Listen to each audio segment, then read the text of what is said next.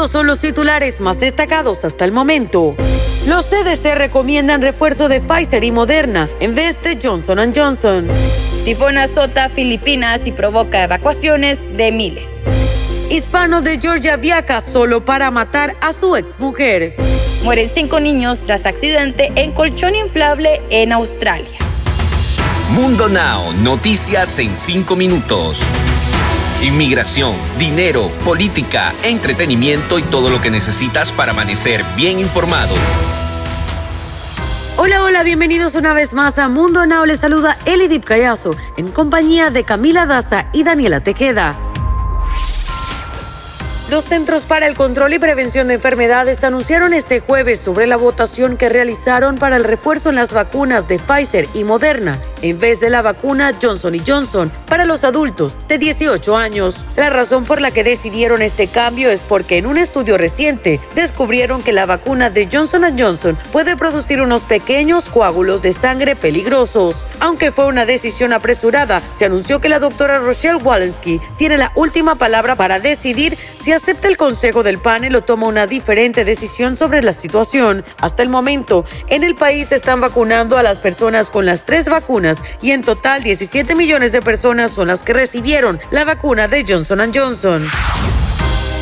Un poderoso tifón golpeó el jueves el sureste de Filipinas, donde arrancó árboles y tejados de metal y provocó cortes de luz. En su avance hacia Providencias, donde ordenaron la evacuación de casi 100.000 ciudadanos que estaban en peligro. Personal de la Guardia Costera rescataba personas varadas en aguas que llegaba hasta el techo de su Providencia sureña, donde los aguaceros llenaron los pueblos de agua turbia. Imágenes de la ciudad sureña de Cagayán de Oro mostraban a dos rescatistas tratando de mantener sobre a un bebé de un mes flotando en una canasta de ropa y protegerlo del viento y la lluvia con un paraguas.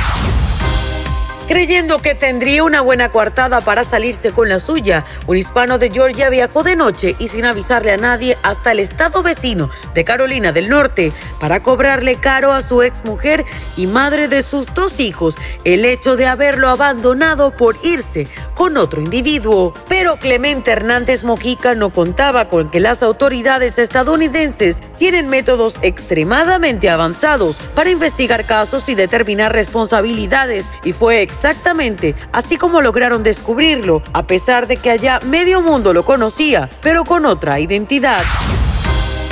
Cinco niños murieron y otros cuatro se encontraban en estado crítico el jueves después de caer de un castillo inflable que se elevó unos 10 metros de altura en el aire por una ráfaga de viento en una escuela en el estado insular australiano de Tasmania. Los niños que murieron incluyeron a dos niños y dos niñas de sexto curso, lo que los haría tener entre 10 y 11 años de edad, dijo el comisionado de la policía de Tasmania, Darren Hine. La policía confirmó más tarde el jueves que un niño había muerto en el hospital a causa de las lesiones tras haber caído al suelo desde varios metros de altura.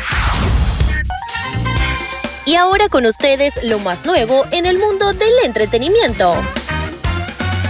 A lo largo de este año, el cantante mexicano Eric Roberto, mejor conocido como El Charro y recordado por haber ofendido a inmigrantes al llamar pueblos pulgosos a los pueblos hispanos, ha dejado ver la relación con la Mayrita, que no va de lo mejor y en su más reciente publicación confiesa que está separado de su esposa. A lo largo de este año el cantante mexicano Eric Roberto, mejor conocido como El Charro y recordado por haber ofendido a multitudes de emigrantes, ha dejado ver lo mal que va su relación con la Mayrita y esto nos tiene muy preocupados.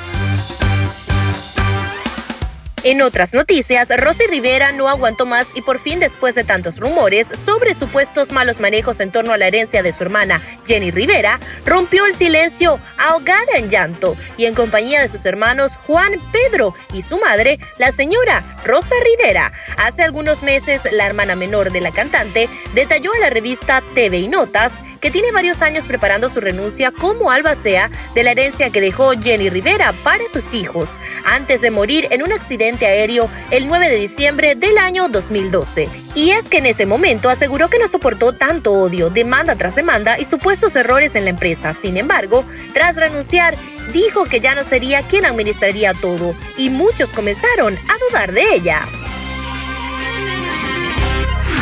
Deportes.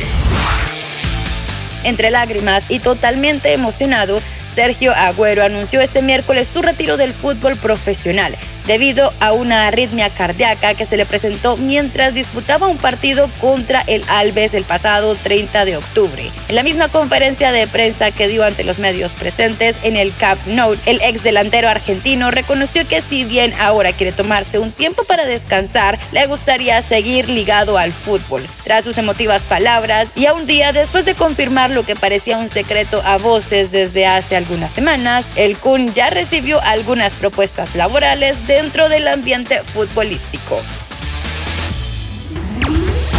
Y para culminar, nos despedimos como siempre con una frase de Mundo Inspira. Nunca pares, nunca te conformes, hasta que lo bueno sea mejor y lo mejor sea excelente. Recuerda que puedes ampliar estas historias y muchas más al ingresar a nuestra página www.mundohispánico.com. Les informa Camila Daza junto a Elidit Callazo y Daniela Tejeda. Nos escuchamos en una próxima emisión.